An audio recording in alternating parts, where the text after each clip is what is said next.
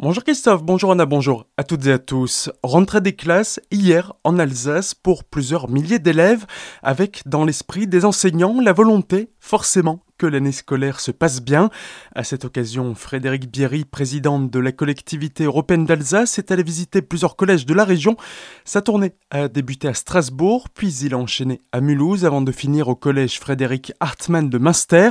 Pour lui, cette rentrée placée sous le signe du bilinguisme, compétence de la CEA qui est très importante à ses yeux. On l'écoute. On voit bien hein, dans l'expression des professeurs que parfois des parents hésitent à scolariser leurs enfants dans des classes bilingues parce qu'ils ne voient pas forcément la valeur ajoutée. Et finalement, les réponses, moi je les ai eues à la fois avec euh, les enfants tout à l'heure qui disaient euh, ben, ça me permet d'échanger avec des jeunes, de pouvoir aller faire mes courses en Allemagne, de pouvoir euh, aller en vacances en Allemagne pour que ce soit simple. Et puis un autre enfant a dit ah ben ça permet de trouver plus de travail. Finalement, les réponses au, potentiel que génère le bilinguisme, ils étaient déjà dans la parole d'un certain nombre de jeunes, mais c'est vrai que peut-être qu'il faut qu'on fasse plus encore la, la, promotion du bilinguisme et des atouts que ça génère. Moi, je pense que l'avenir de l'Alsace, il est rénant. Lors d'échanges avec les enseignants, certains lui ont fait part de difficultés en matière de bilinguisme, notamment un manque d'accompagnement des élèves car la charge de travail est plus importante que dans un cursus normal.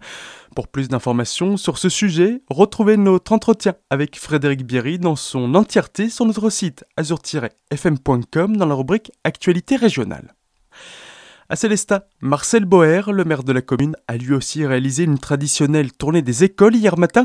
Il est allé à la rencontre des écoliers et des enseignants ce jour un peu particulier. Au niveau des travaux qui étaient à faire, on est intervenu dans l'ensemble des écoles de Célestat pour soit faire la réfection euh, des salles de classe, réfection de cours, etc. Et d'autres petites choses que les enseignants nous avaient demandé pour pouvoir travailler dans de bonnes conditions. Tout ça, ça a pu se faire. Cette année, pour améliorer et entretenir les écoles célestadiennes, plus de 560 60 000 euros de travaux ont été planifiés. Plus d'informations à retrouver sur notre site. Sainte-Marie-aux-Mines piétonise son centre-ville. Demain, à l'occasion de la rentrée des commerçants, les piétons pourront déambuler librement dans la commune et sans véhicules motorisés.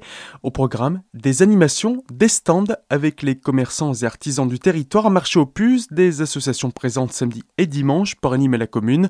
Plus d'infos à retrouver sur valdargent-tourisme.fr dans la rubrique Agenda.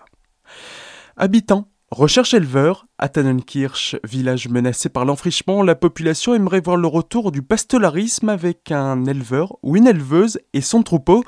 Fin juillet, un collectif d'habitants a lancé en ce sens un premier appel à candidature épaulé par l'association Terre de Liens qui met en relation des personnes voulant s'installer avec des agriculteurs cherchant à revendre leur exploitation ou des terres. Pour le collectif, l'idéal serait un élevage de petits ruminants en agriculture biologique avec des débouchés en circuit court. Plus d'infos à retrouver sur le www.objectif-terre au pluriel.org avec l'annonce numéro 2685. Et pour en savoir plus sur ce sujet, retrouvez notre podcast sur azur-fm.com dans la rubrique Une autre vie s'invente ici. Enfin, à Colmar, c'est l'association Caritas Alsace qui est à la recherche cette fois-ci de bénévoles avec de nouvelles activités qui se développent. Un grand besoin de renfort se fait sentir et ce plus particulièrement pour assurer des cours de français à des groupes de personnes qui parlent peu ou pas du tout notre langue. Pour plus d'informations, n'hésitez pas à prendre contact avec Caritas qui au 9 rue de Rigvire à Colmar ou bien par téléphone au 03 89 41 12 56. Tout de suite, le retour de la matinale avec Christophe et Anna. Très belle journée à toutes et à tous à l'écoute d'Azur FM.